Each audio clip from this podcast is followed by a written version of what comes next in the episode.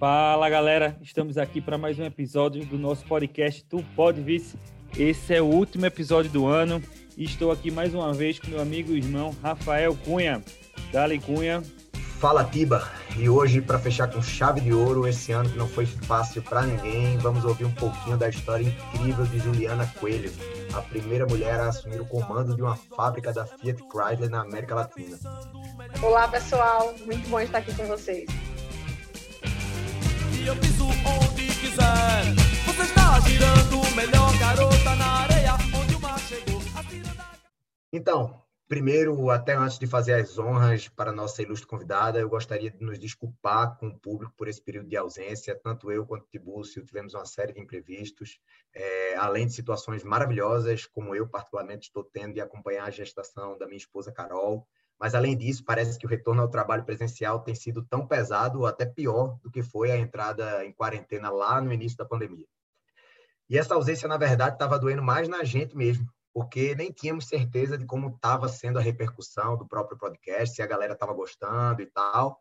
Mas nos últimos dias, com esse negócio de publicação dos itens mais escutados nas plataformas de streaming, uma galera começou a postar no nosso podcast é, muita gente me mandou inbox, eu postei algumas nas minhas redes sociais.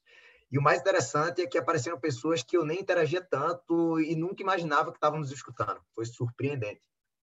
Então, com essa surpresa massa, eu queria agradecer muito o apoio de todos vocês e o carinho especial que cada um doou um pouquinho do seu tempo e está acreditando nesse nosso projeto. E é por isso que, mesmo na correria louca, a gente está voltando e junto, junto com esse incentivo de vocês, a gente vai manter e potencializar ainda mais a criação de conteúdo.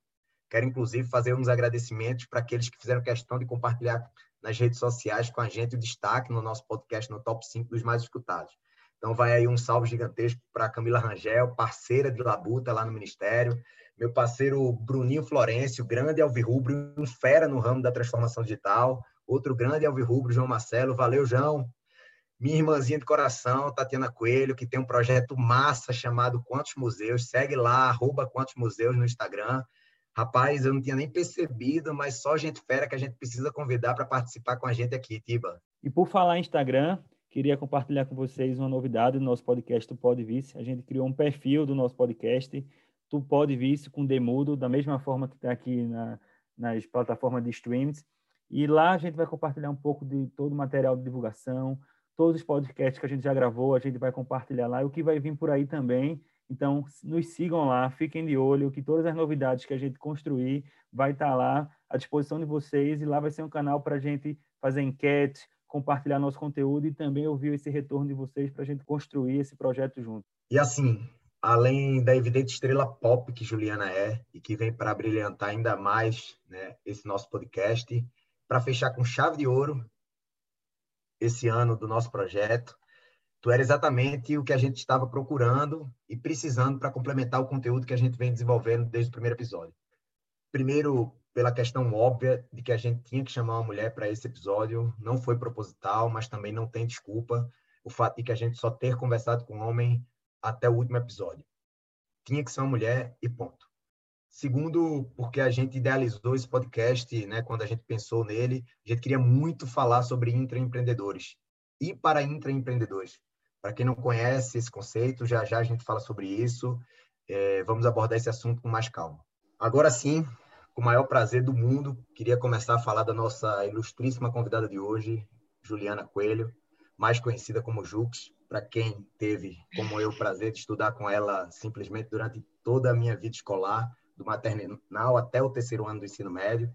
É, por coincidência, né, começamos a estudar juntos na mesma universidade. Eu fazia ciência da computação e ela engenharia química, mas não, não vou me atrever aqui a entrar em muitos detalhes da vida dela.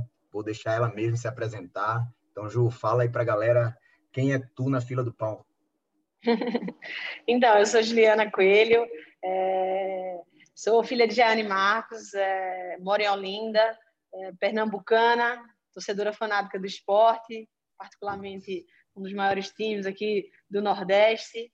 Eu sou engenheira química, com pós-graduação em petróleo e gás e também em gestão de pessoas, gestão empresarial.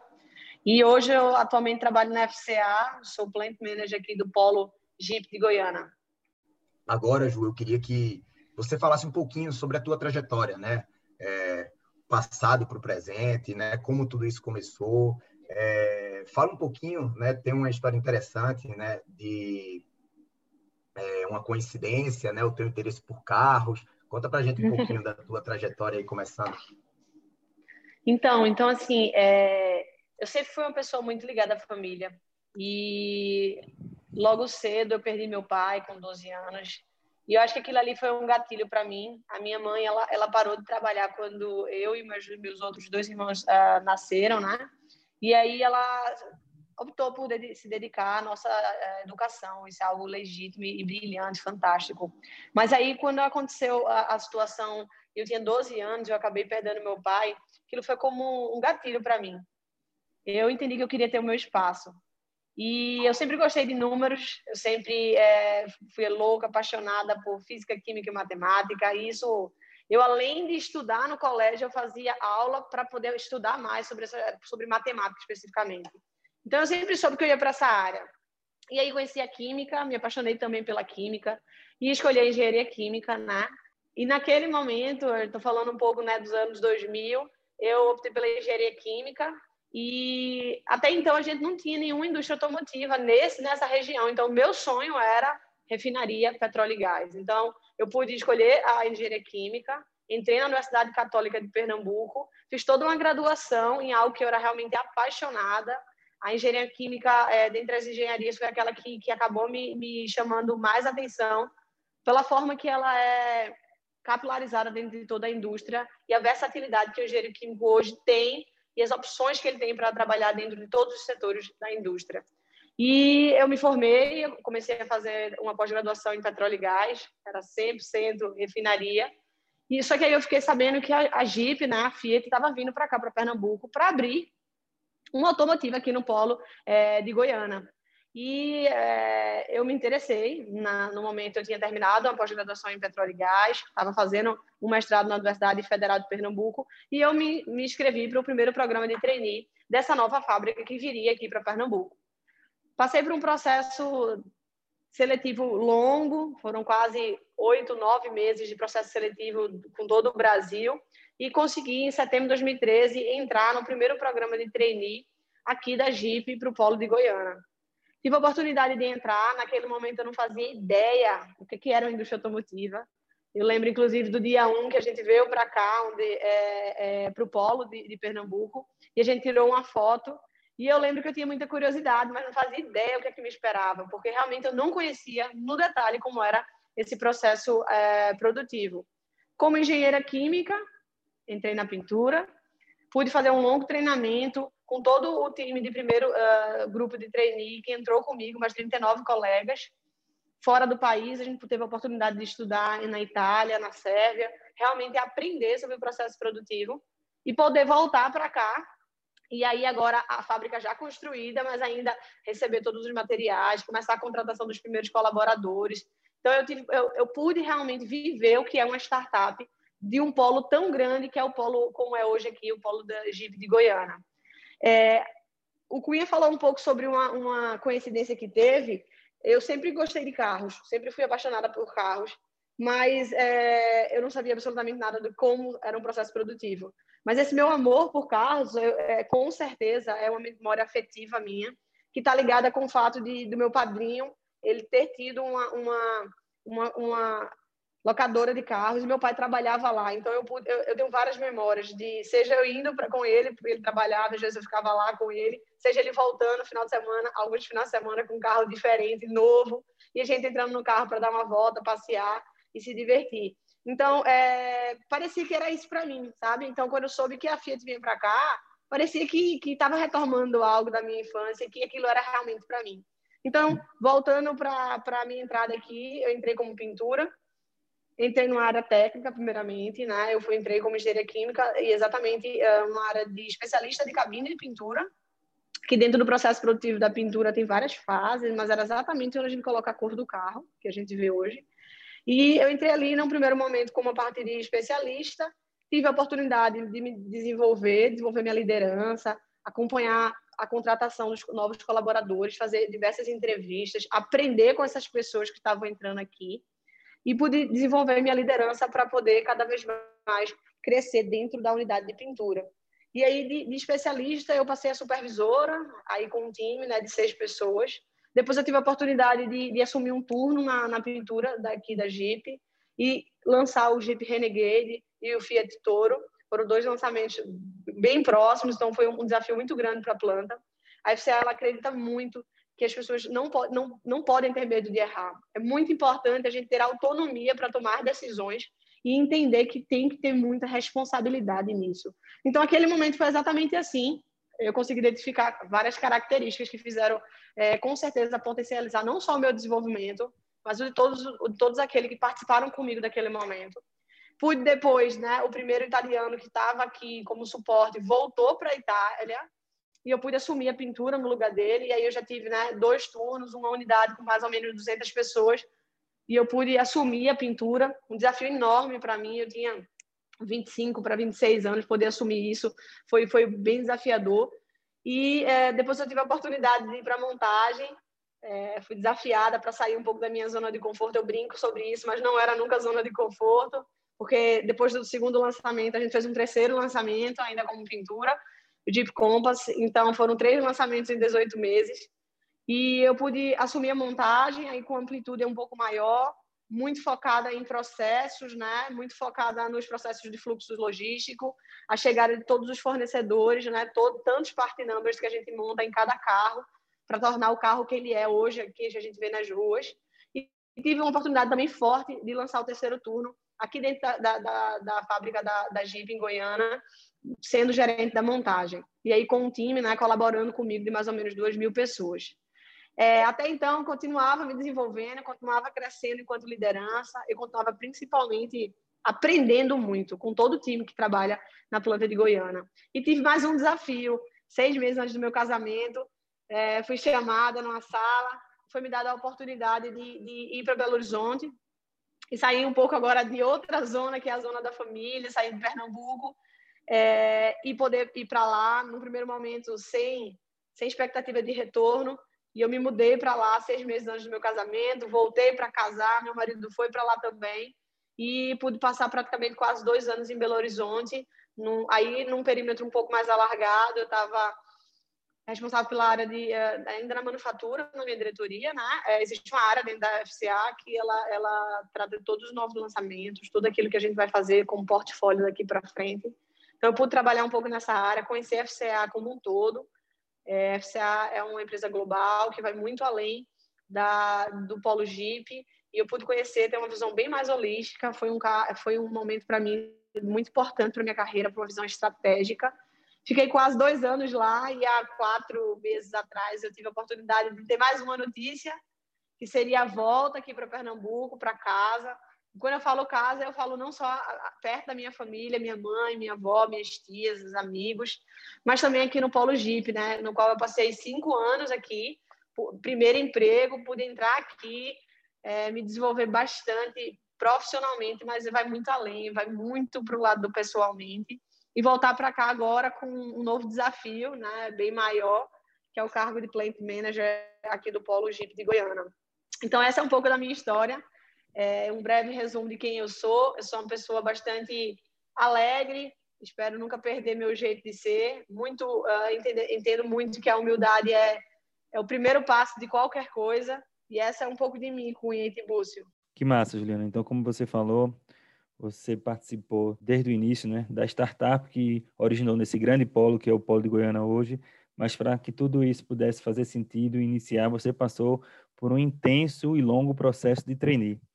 E nesse sentido, fala um pouquinho para a gente como foi esse processo e quais as principais dicas que você pode dar para os nossos ouvintes que querem participar no processo de trainee, não só na FCA, mas em qualquer grande multinacional que tem na sua linha sucessória esse tipo de projeto. Então, é, foi meu primeiro programa de trainee e foi bastante, é, para mim foi bastante interessante, porque a gente, a gente foi exposto, né, obviamente, primeiramente algumas provas né, de raciocínio lógico, de de, de inglês no primeiro momento, e depois a gente foi exposto a diversos momentos de estudo de caso, né? Onde a gente trazia um grupo, esse grupo vinha de todo o Brasil, e a gente fazia uma série de encontros para tentar entender o que é que tinha de soft skill por trás dessas pessoas.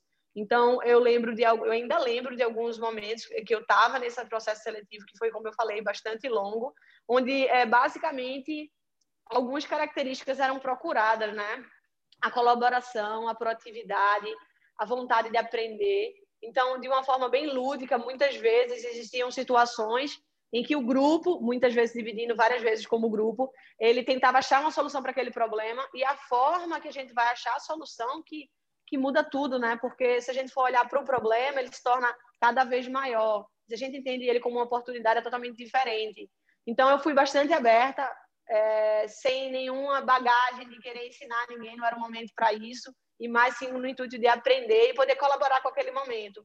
Então, acho que essas são algumas características e habilidades que são fundamentais para a gente entrar no momento e além da parte técnica, que é uma prova, a gente pode fazer, a gente pode passar uma fotografia do momento da gente.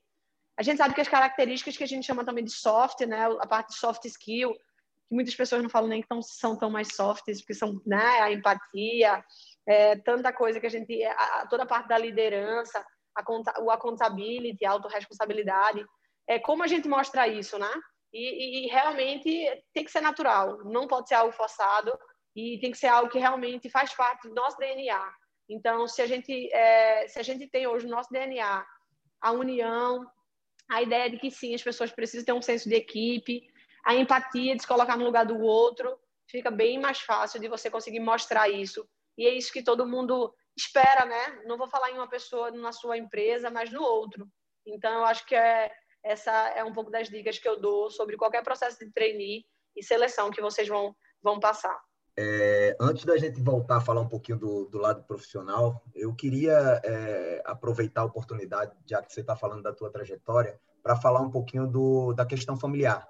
Né? É, eu tenho certeza que a cada promoção né, é, era um, um, um comprometimento, um, um, nível de responsabilidade, né, que, como você disse, que ampliava passo a passo que você foi dando nessa trajetória profissional. E eu queria saber é, como a tua família lidou com isso né? É, principalmente o, o, teu marido, né? Que eu devo, que eu imagino que deve ter abdicado de coisas para te acompanhar, né? Como você falou, você chegou a sair né, e voltar. É, normalmente isso é um desafio, é, são desafios na vida, né?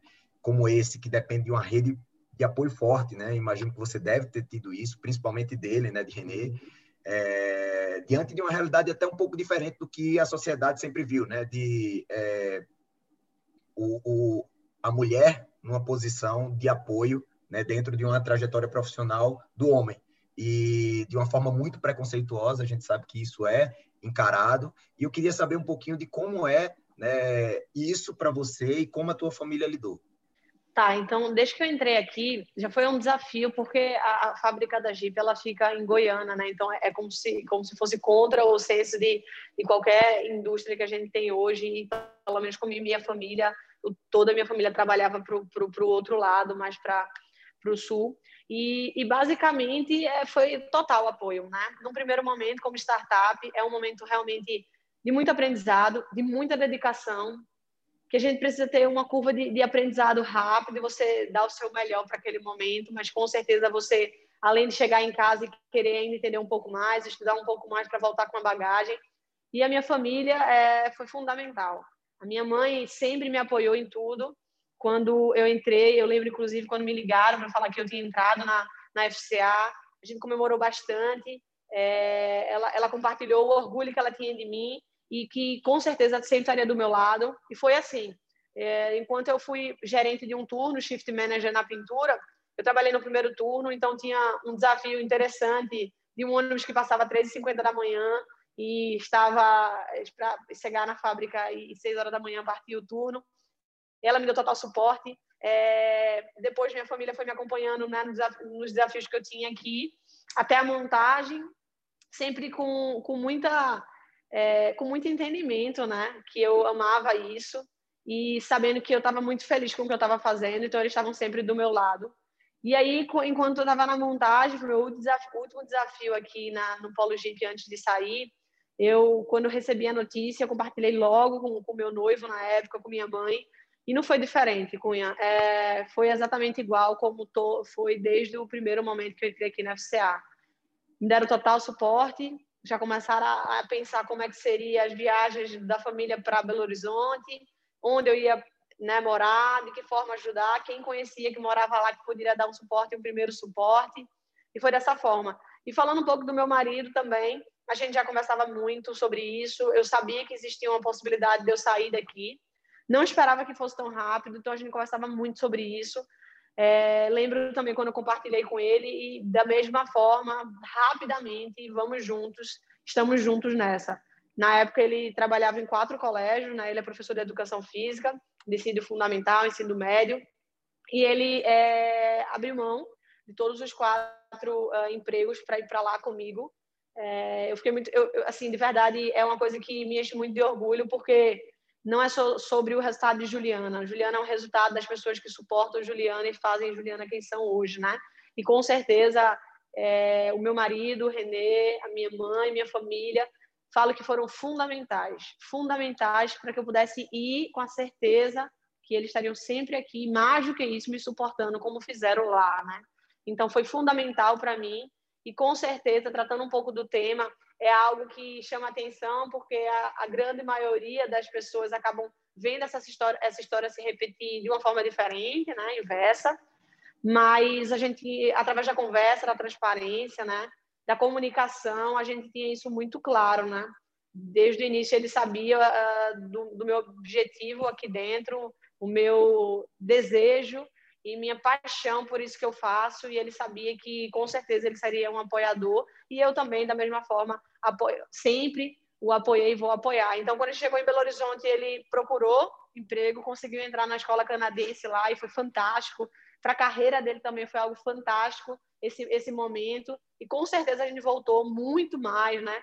Muito mais unidos, muito mais fortes e também profissionalmente. E eu pelo lado da FCA e ele com a bagagem que ele pegou numa escola é, na escola canadense que ele, ele teve a oportunidade de estar lá. Então, a gente acredita muito que tudo tem um motivo, é, tudo acontece por um propósito, e ele está comigo, está fechado comigo nessa, e a gente vai junto até o fim. Massa, Ju. E é legal porque, assim, como eu falei, né, é, é uma realidade que às vezes a, a sociedade vê de uma forma preconceituosa, é, mas nada mais é do que um, um limitador para a inclusão, né? Porque muitas vezes o ataque ao, ao homem que dá esse suporte é um limitador para a mulher, para o crescimento profissional da mulher, para a inclusão da mulher no mercado. E, e isso é, é, é, uma forma de inclusão que é, muitas empresas não veem esse lado, né? A importância né, de dar esse suporte e fico muito feliz de ouvir né, que a FCA é, fez isso muito bem, cumpriu o seu papel, né? E que vocês, né, por isso, conseguiram é, lidar com essa com essas mudanças, né? Lidar com essa situação de uma forma óbvia, né? Vocês dois têm é, são pessoas de uma cabeça é, muito à frente e, e, isso sem dúvida é fundamental. Mas com certeza o suporte da empresa deve ter sido muito rico para que você conseguisse né, lidar com esses desafios. Com certeza, a FCA me deu suporte total. No momento de transição, na, na quantidade de vezes que eu precisava retornar por N motivos, entendeu totalmente o momento. Não, não são todas as mulheres né, e homens que, assim, seis meses do casamento, é, vai para longe. Vocês terem ideia, meu marido oficialmente no cartório casou com minha tia com a procuração. Imagina a correria que deve ter sido todo esse processo, hein? E a gente consegue enxergar que não só as áreas que você já apontou aí, mas a FCA foi muito importante para viabilizar tudo isso. Me parece que ela pensou tudo de forma bem estratégica, né? Toda a sua carreira foi conduzida de forma muito bem pensada pela empresa. Teve uma experiência na Itália, teve uma experiência de mais de um ano em Belo Horizonte, na fábrica de Betim, teve uma experiência de galgar novas funções aos poucos, e aumentando a equipe. Me parece que a empresa tem muito cuidado na condição da trajetória de um trainee, que ele enxerga potencial para estar tá na posição que você está hoje. Então, fala um pouco para a gente aí o papel da FCA nessa jornada. Eu acho que com certeza faz diferença ter uma, uma, uma empresa, você está numa empresa né, que tem um pensamento futuro. Sim, a, sim, a FCA ela tem um plano estratégico de, de, de formação e, e de, de preparação né, das pessoas para um próximo passo. Foi assim desde o começo, quando várias pessoas do mundo todo vieram para cá, para a planta de Goiânia, para fazer o startup da planta. e as pessoas foram sendo selecionadas né, e colocadas em caminhos que no futuro iriam uh, assumir tal e tal posição. Acho que isso é fundamental. A gente precisa dar nosso melhor todos os dias e entender que cada dia a gente pode fazer melhor, um pouco e melhor. E mas a visão futura, né, a visão do longo prazo, onde queremos chegar, também é fundamental. E eu imagino que além da FCA, né, como a gente está falando, diversas áreas foram importantes. E eu tive a oportunidade de conversar com algumas pessoas aí da planta de Goiânia e todo mundo destaca muito dois pontos. Primeiro é que essa sua carreira é, foi pautada na meritocracia. Então, se você está aí hoje é porque realmente você entende, você merece, você fez por onde. Então, isso aí é incontestável. Todas as pessoas que eu conversei falaram isso. E outro ponto que todo mundo destaca é que com esse seu retorno aí para casa, como você disse, você se, se sente em casa aí na planta de Goiânia, você é envolvida com tudo. Então, todos os problemas que acontecem na planta, você se engaja, você está por dentro. Seja um problema pequeno no carro, você vai lá, se dedica. Seja um lançamento, todos os lançamentos, você está nas salas, está participando ativamente. Então, essa é a percepção que os seus liderados me demonstraram sobre você. E você, como você se enxerga? Quais seriam os pontos fortes da Juliana como líder? É, acho que a Juliana, como líder, é, é, com certeza entende que a liderança precisa ser colaborativa, a, a era né, do comando e controle já acabou há muito tempo, então a liderança servidora que, que entende que o potencial ele não é fixo, mas a gente pode sim tirar o melhor das pessoas, talvez fazendo de forma diferente, mas com certeza mostrando o propósito por trás daquilo que a gente precisa fazer. Eu sou uma pessoa que, enquanto líder, entende que cada pessoa pode somar igual através do meu tempo né, na FCA, eu pude entender o valor da diversidade da inclusão, de como a gente pode ter é, uma riqueza de ideias, de, de, desenvolvimento, quando a gente tem uma equipe diversa. E quando eu falo diversa, eu falo o retrato da sociedade, né? E que cada vez mais eu estou pronta a aprender. Então, eu, eu sempre levo comigo que todo mundo pode ensinar algo e todo mundo tem muito a aprender todos os dias. Então, essa é um pouco da Juliana, é, de forma com bastante responsabilidade. Eu encaro esse momento que eu estou vivendo aqui hoje. É um grande desafio, mas toda vez que eu lembro de todo o time que está aqui comigo, eu tenho uma série de pessoas fantásticas que dão, estão todo dia dando o seu melhor para fazer algo diferente, fazer algo novo, fazer algo inovador é, isso me dá ainda mais combustível de, de aproveitar esse momento com muito entusiasmo e muito focada nos resultados, mas com certeza no desenvolvimento das pessoas que estão aqui comigo. Juliana, é muito comum na sua fala você falar nós, você falar empatia, você falar de time, você falar gente. Então é notório que você enxerga um papel fundamental do seu time nessa sua trajetória. Você começou ali na, na sessão de pintura, você depois supervisionou duas mil pessoas, depois você foi para Betim, depois você está aí com milhares de empregados aí comandando a planta de Goiânia. Então, como você enxerga todas essas pessoas que lhe conduziram e estavam com você nesse processo para chegar até aqui? Acho que é fundamental até compartilhar uma coisa com vocês. Uma vez eu estava dando uma entrevista e eu sempre, o jeito que eu falo para mim é muito natural. E uma pessoa chegou para mim e falou: Juliana, você sempre fala nós, você sempre fala gente, você tem que falar eu, você tem que falar eu fiz isso. E assim, na hora que a pessoa me falou isso, eu parei para pensar um pouco, eu falei, mas foi um time, sabe? Assim, é muito a forma que a gente encara a liderança, a gente encara que é, com certeza várias pessoas podem chegar em vários lugares sozinhas, mas a gente entende que pode ir muito mais longe se a gente vai juntos, entendeu? Se a gente vai é, entendendo esse senso de, de comunidade, existe com certeza uma potencialização do, de tudo aquilo que a gente pode dar e também de desenvolvimento. É, é assim que eu, que eu enxergo. O, time é fundamental para que também o líder cresça, aprenda e saiba como respeitar, desenvolver e ter empatia por cada uma das pessoas.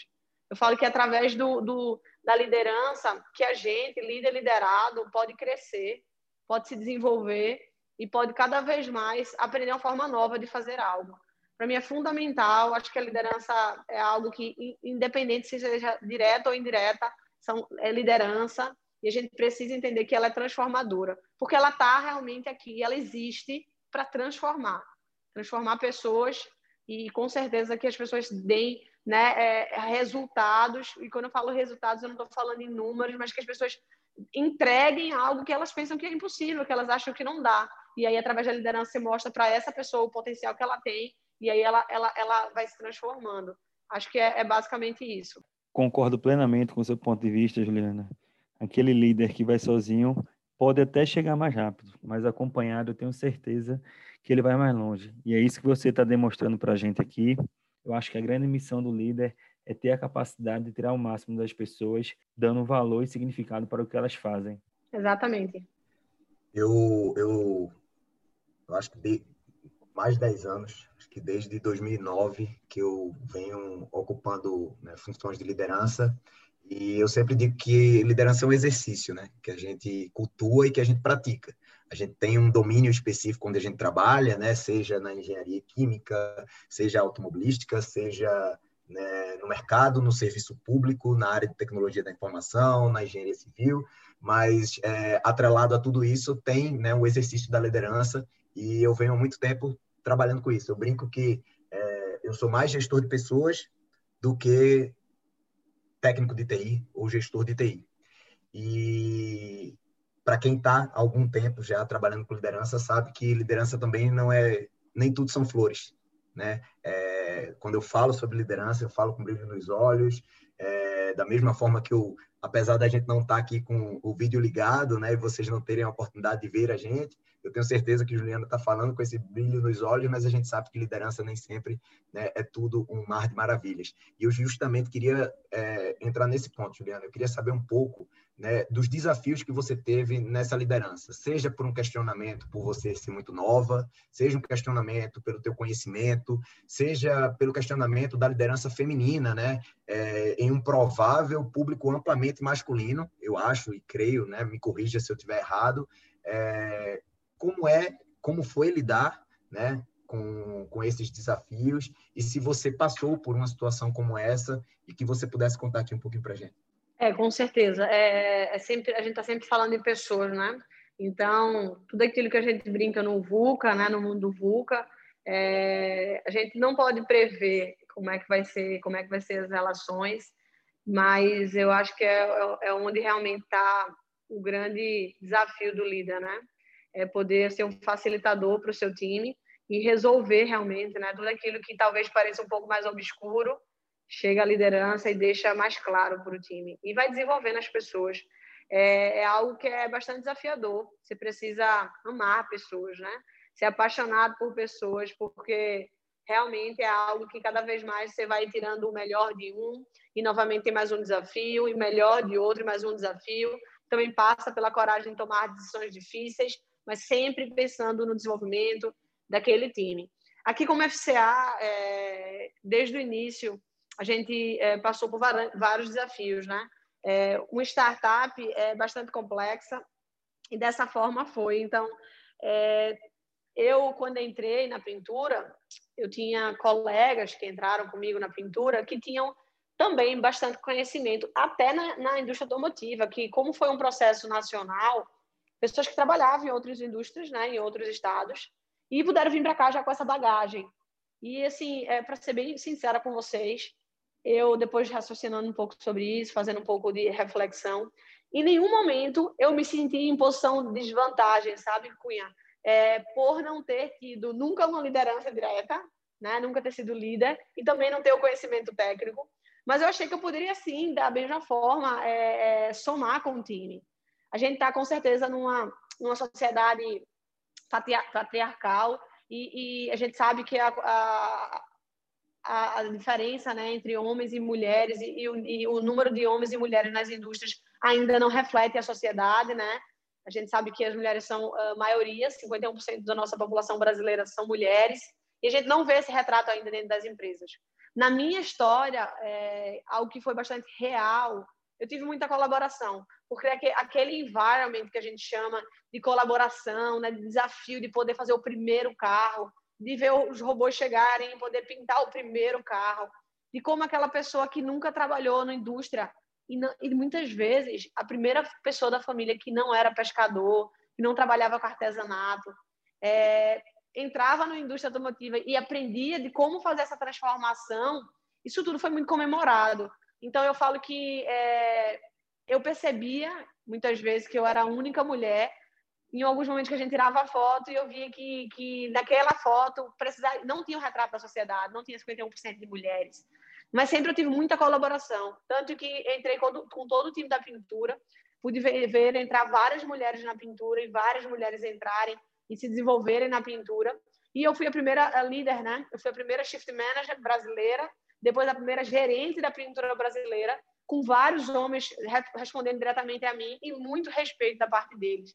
Então, na minha história, eu pude ter, e aí eu volto também a, a importância de ter uma empresa que se preocupa com o desenvolvimento dos seus colaboradores, tutores, que me abraçaram desde no momento na Itália, e aí eu lembro, eu era uma tutora, mulher, seja no momento que eu voltei para a fábrica, é, eu tive pessoas que me acompanharam e, e me suportaram nesse desenvolvimento. Então, assim, realmente na minha história é algo que faz muito sentido e eu tenho certeza que todas essas horas depositadas por esses tutores e, e, essa tutora me fizeram também chegar onde eu estou hoje, porque foi fundamental para mim ter pessoas que me davam né, o direcionamento de como se desenvolver, de como cada vez mais aprender. E com certeza não é algo que é unilateral da minha parte, tenho muita vontade de aprender. Mas eu te falo que com certeza é um desafio o viés da o, o viés do age, né, da, da, da, idade, do gender, que da, da, da, do gênero, ele ele ele ele existe, mas eu, eu enxergo que através da liderança a gente pode superar tudo isso, mas eles são reais. A gente precisa falar sobre isso, encarar com muita transparência, mas através do conhecimento, né, da, da credibilidade, a gente vai passando por essas barreiras cada vez mais. Fica nítido aí quando você fala que não só o apoio da FCA, né, não só o seu perfil de gestão, a forma que você conduziu o processo com os colaboradores, né, em especial no processo de início do, da planta de Goiânia, mas o fato de ter se iniciado uma startup, literalmente, você ter feito parte do embrião, ter pego as pessoas literalmente cruas, pescadores, serventes, pessoas que nunca tiveram contato com a indústria, facilitou o senso de pressentimento, não só seu, como do time, né? Eu acho que fica mais caracterizado que todos ali estão fazendo parte de um algo maior, e isso facilita, sem dúvida, o engajamento de todos na causa maior que foi transformar o Polo Goiânia no que ele é hoje. Com certeza. É, o senso, acho que são três pilares, né? O de colaboração, pelo momento, de estar tá todo mundo realmente aprendendo. É, o de pertencer, que foi algo muito forte para a gente, muito forte. E, e com certeza a, o entendimento da proporção que isso ia tomar, né? A gente não tinha ideia do que, é que seria um polo e rapidamente a gente pôde entender isso e, e para o terceiro senso, que eu chamaria um pouco de do accountability, né? É, a autorresponsabilidade que a gente tinha naquele momento de tomar decisões, de, de muitas vezes, sem ter todas as respostas, correr riscos à medida que a gente entendia no nível de detalhe o que é estava acontecendo e, e entender que tinha um time por trás para poder é, aceitar riscos e entender que o resultado seria sair. E aí, aproveitando, né, que você não fala só com brilho nos olhos sobre liderança, mas também quando você fala da empresa, né? É, é, nítido que você de fato veste a camisa. E como eu disse quando a gente idealizou esse podcast, a gente queria muito falar sobre intraempreendedorismo, né? E, e queria falar para né, intraempreendedores. É, para quem não conhece muito esse conceito, os intraempreendedores são aquelas pessoas é, que não querem, não decidem ou não veem a necessidade de abandonar a sua trajetória profissional dentro de uma organização, de uma determinada empresa, para exercitar o espírito empreendedor, inovar, desafiar, arriscar, né? E, de fato, vestir a camisa e alçar um patamar de pertencimento que naturalmente reverbere numa mentalidade de dono. Eu acho incrível, particularmente, como esse perfil, ou pelo menos o universo de pessoas que deveriam encarar dessa forma o, o seu trabalho, é, que deveriam ser incentivadas pelas organizações a se desenvolverem nesse sentido, esse público é muito maior do que o público empreendedor de fato. Né? Teoricamente, a gente tem mais empregados do que donos de empresa. É, mas eu acho que ainda tem pouco conteúdo para esse tipo de profissional. Né? Ou, pelo menos, com essa visão de uma empreitada para crescimento de dentro para fora. E aí eu queria é, que, que tu contasse um pouco como é ter esse espírito de empreendedor dentro de uma empresa de renome consolidada, como é o caso da FCA. É, falar um pouco sobre propósito, porque eu tenho certeza que não dá para falar sobre esse pertencimento, sobre essa tua trajetória sem falar sobre o teu propósito, né, o que te motiva, né, o que te motivou a buscar uma evolução profissional dentro da empresa, o que de fato te faz vestir a camisa da FCA. Então, eu acho que o intraempreendedorismo é, ele é fundamental. É, a gente acho que ser movido pela descontinuidade, né? Encarar primeiro o novo como uma oportunidade. É, a grande maioria das pessoas encara o novo, a, a incerteza, o incerto, com, com negação, com, né, com retração. É importantíssimo a gente entender que através da, da inovação a gente vai conseguir cada vez mais tirar o melhor das pessoas. Criatividade, inovação, é, entender que mudanças faz parte né, do mundo hoje que a gente está e a gente quer ser líder, a gente precisa entender o mundo que estamos. Então, a gente tem um mundo que muita gente falava né, do VUCA, algumas pessoas agora falam um pouco do BANI, que ele é um pouco frágil, não linear, e, e, tantos outros adjetivos. Então, a gente precisa entender que nossa liderança precisa estar situada dentro do contexto do mundo que vivemos. E com certeza é a característica, Cunha, que, que eu acredito que faz você dar um passo a mais. Sabe? É a característica que faz você falar assim: ontem eu performei muito bem, é, reconhecer, comemorar, mas falar, eu posso dar um passo à frente, eu posso pensar de uma forma mais criativa, inovadora, eu posso sim entender que o senso de pertencer, ele é fundamental para um pouco do que você falou da, daquilo que, né, o brilho nos olhos é aquilo que nos move. Porque quando eu encaro que é dono, é meu, tudo é diferente. Muitas pessoas é, vivem em casa de uma forma e na empresa de outra. É, são coisas simples, sabe? Em casa, ninguém, de forma alguma, se tiver com um pequeno papel no chão, joga esse papel no chão. Porque você sabe que você depois vai ter que limpar. E porque, eventualmente, fora de casa a gente faz isso. Então, a gente precisa é, realmente é, trazer esse conceito de dono, de meu, para onde a gente trabalha. E aí eu falo para qualquer pessoa que está me escutando agora. Se é uma pessoa que trabalha com máquinas, essa máquina é minha, eu sou dona dela, eu vou cuidar dela. Se eu falo de uma pessoa que trabalha na área administrativa, assim, meu, meu, os meus meios, então, é, o meu computador, é, tudo aquilo que eu, que eu tenho né, como ferramenta, eu tenho que encarar como meu. E aí, não, é, por fim, não menos importante, é a empresa, né? Porque a gente tem várias empresas que é, o dono da empresa, o CEO, se sente dono, mas ninguém abaixo dele tem esse senso de pertencer, de falar, ela é minha. Não, ela é de alguém, eu estou aqui trabalhando. Isso muda tudo. Para mim, isso é com certeza uma chave, né, que vira é, para várias outras coisas acontecerem, várias outras coisas acontecerem. E isso é importante também quando a gente fala um pouco de sonho, né, do que é que nos move. É, eu tive a oportunidade de morar nos Estados Unidos e fazer work experience uh, nos Estados Unidos por quatro meses. E, na, e, lá eu trabalhei, né, foi um momento de realmente pegar fluência no meu inglês. Eu trabalhei em vários locais. Um dos locais, né, um, um local que vendia comida, eu trabalhava de seis da manhã, duas da tarde, oito horas direto. Acho que tinha cinco a dez minutos de almoço.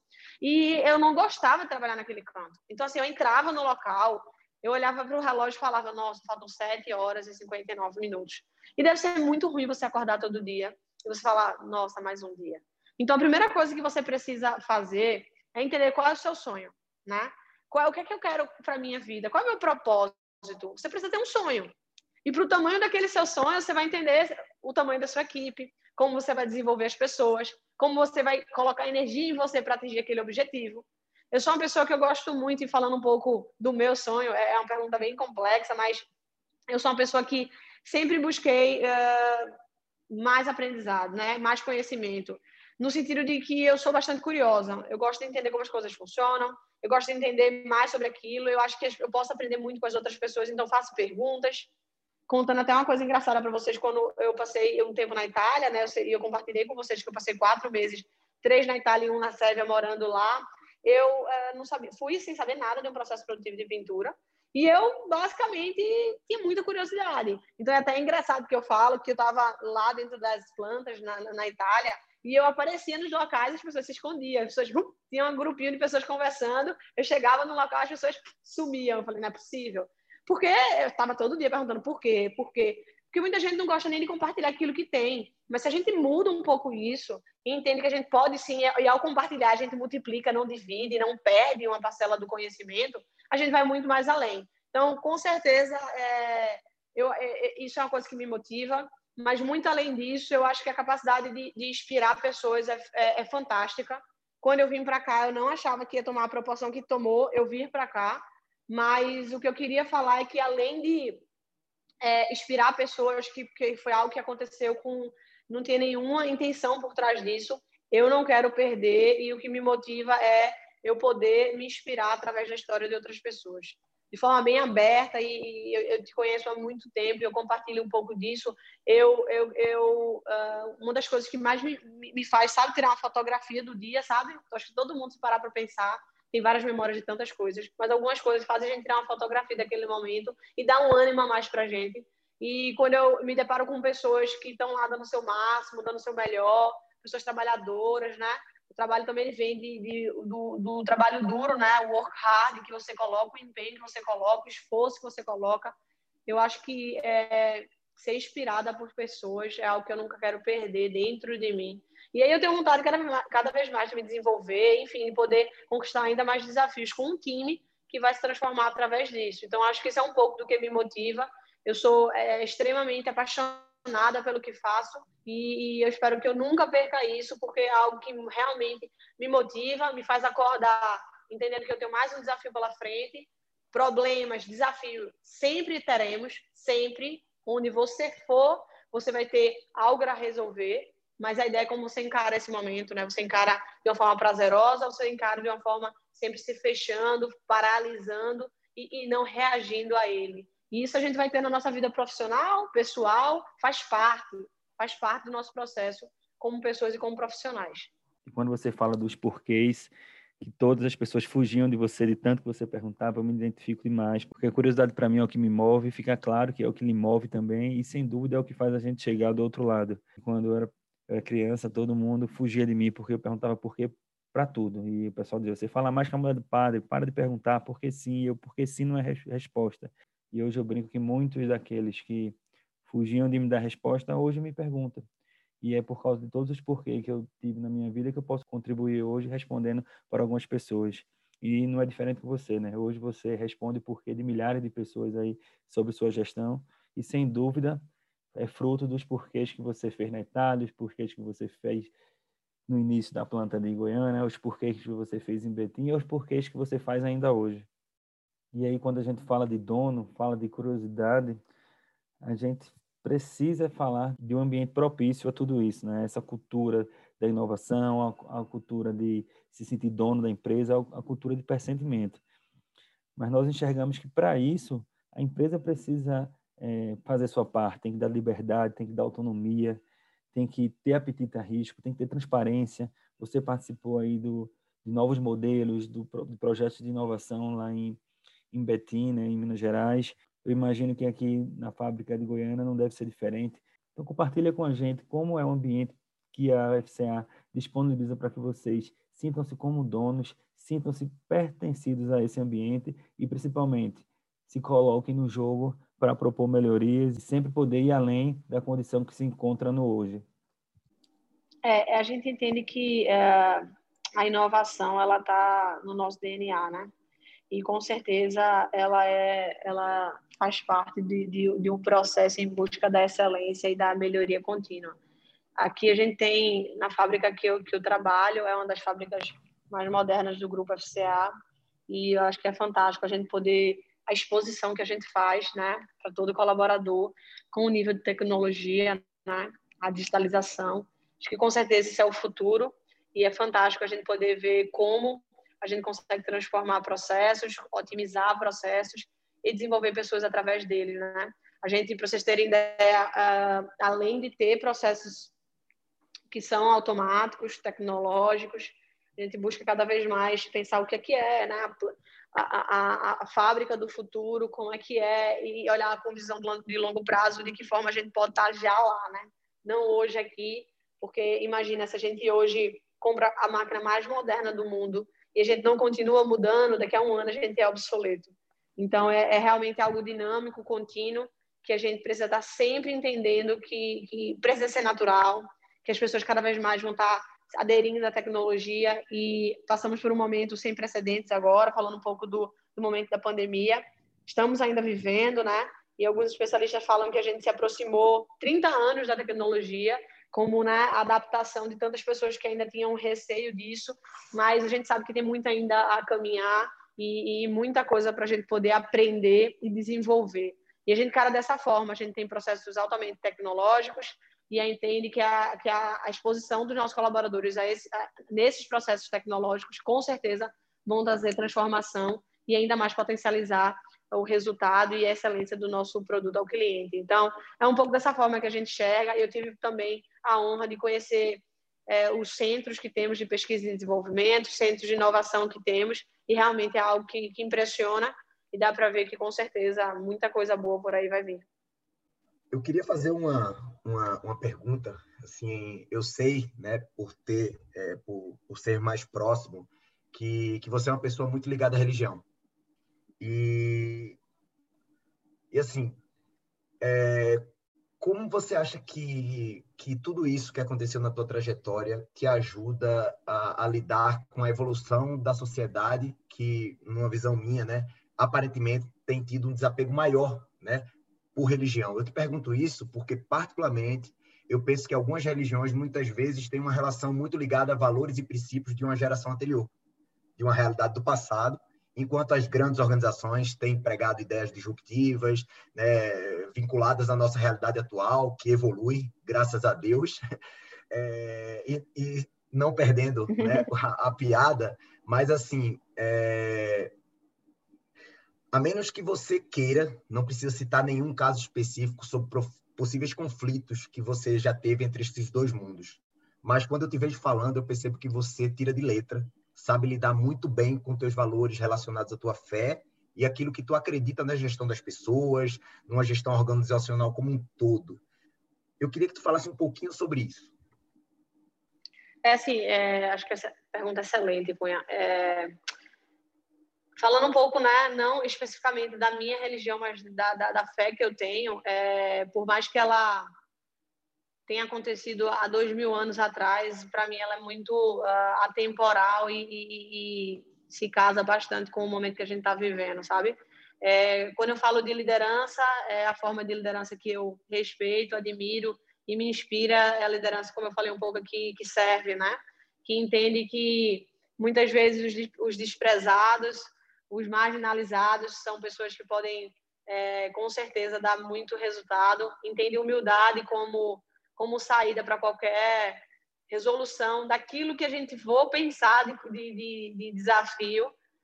Também como uma forma de escutar, a empatia. Então, assim, te falo de forma bem aberta. Na verdade, eu nunca tinha respondido nenhuma pergunta sobre isso, mas eu, para ser bastante sincera, eu, eu consigo alinhar muito bem os princípios que eu tenho, né, como valor, é, com o cargo que exerço, seja pela parte da, da, dessas características que eu falei, de como humildade, como empatia, de entender que uh, existem momentos para tudo, entender também que a gente pode, enquanto ser humano, evoluir cada vez mais, aprender, desaprender e entender isso como parte do processo de, de, da formação do, de um caráter, de, também de um líder liderado.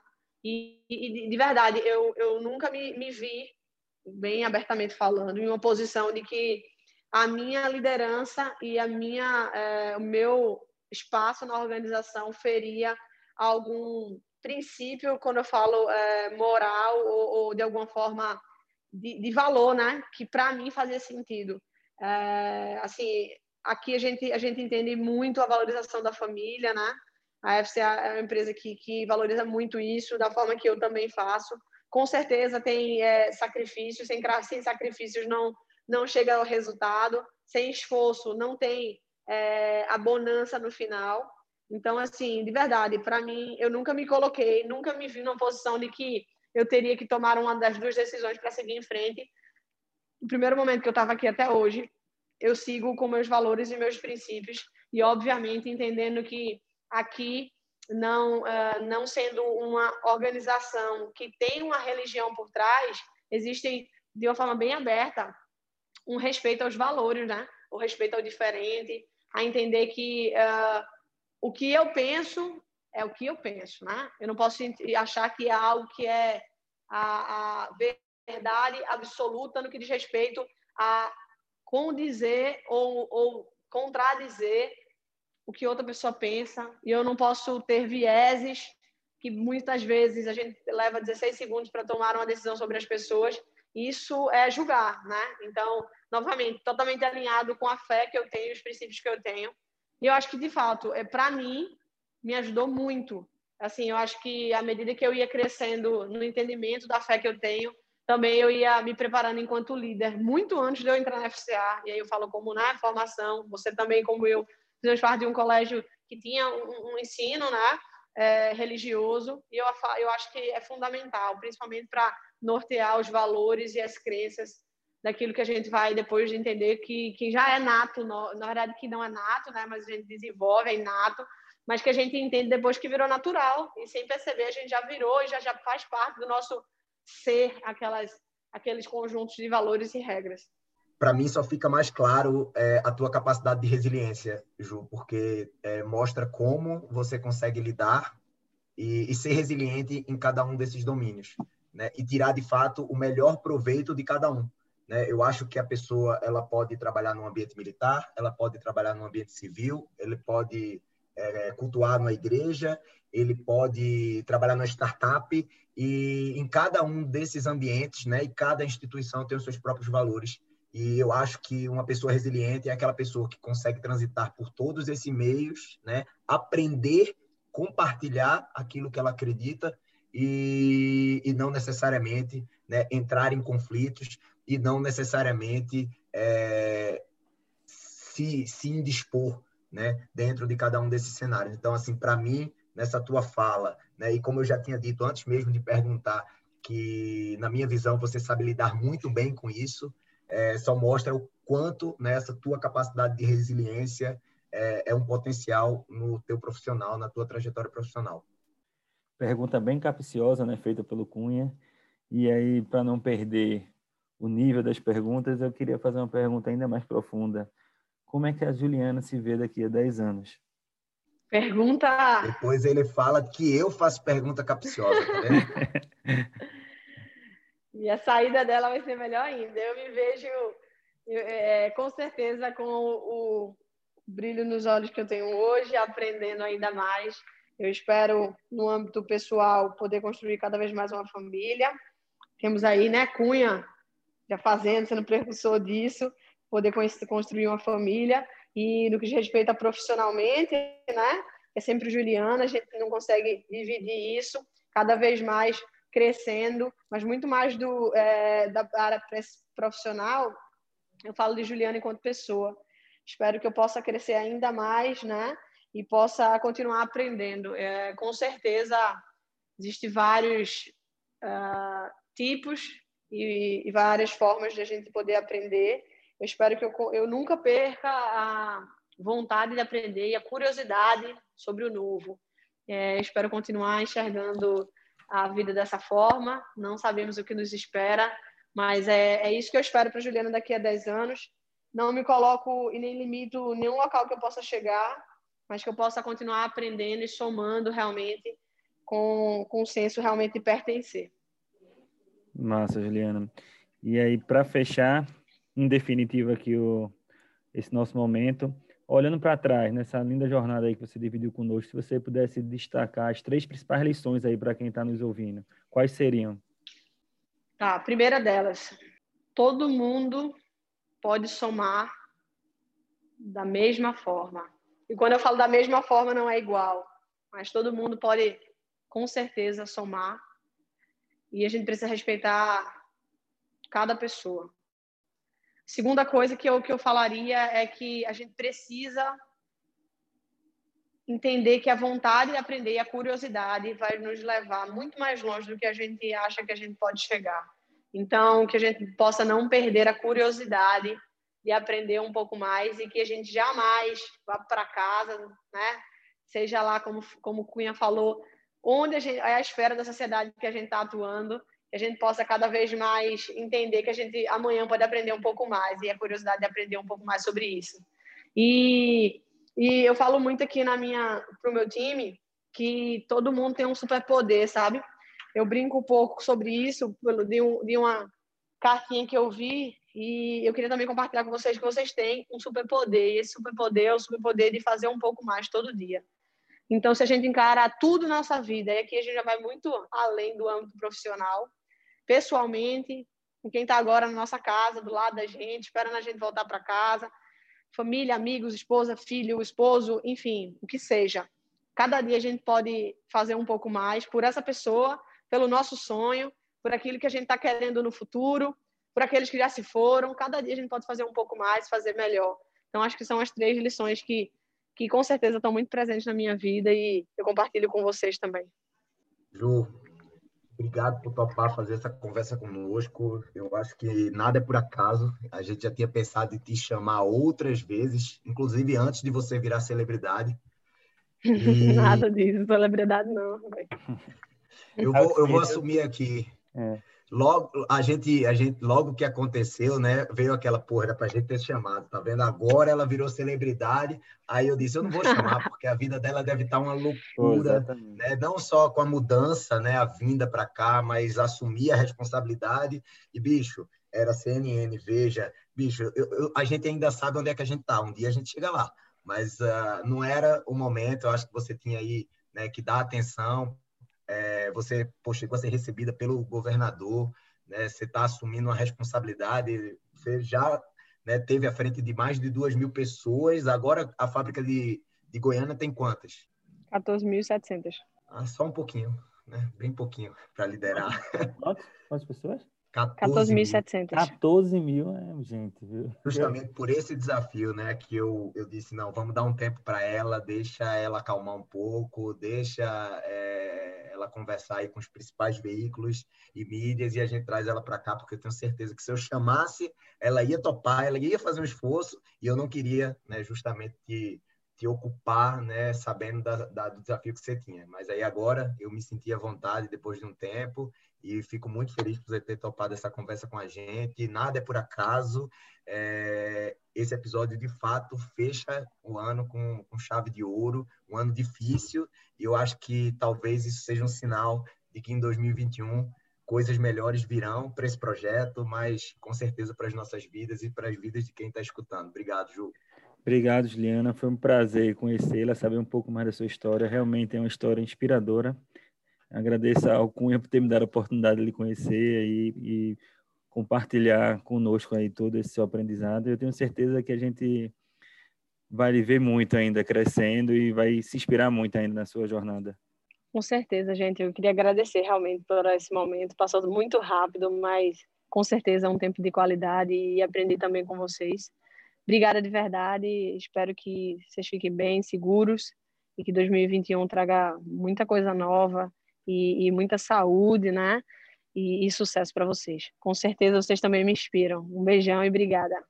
Falou, galera. Estamos chegando ao fim com mais um episódio do nosso podcast Tu Pode Vice.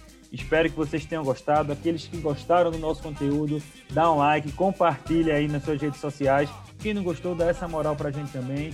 Lembre-se que agora a gente tem o um Instagram, arroba tupodevice. Desejo a vocês um excelente Natal, um próspero ano novo, que o ano 2021 venha muito melhor do que foi 2020. Vejo vocês ano que vem. Um abraço. Falou, galera. A tirada acabou de começar e ela é, e. É.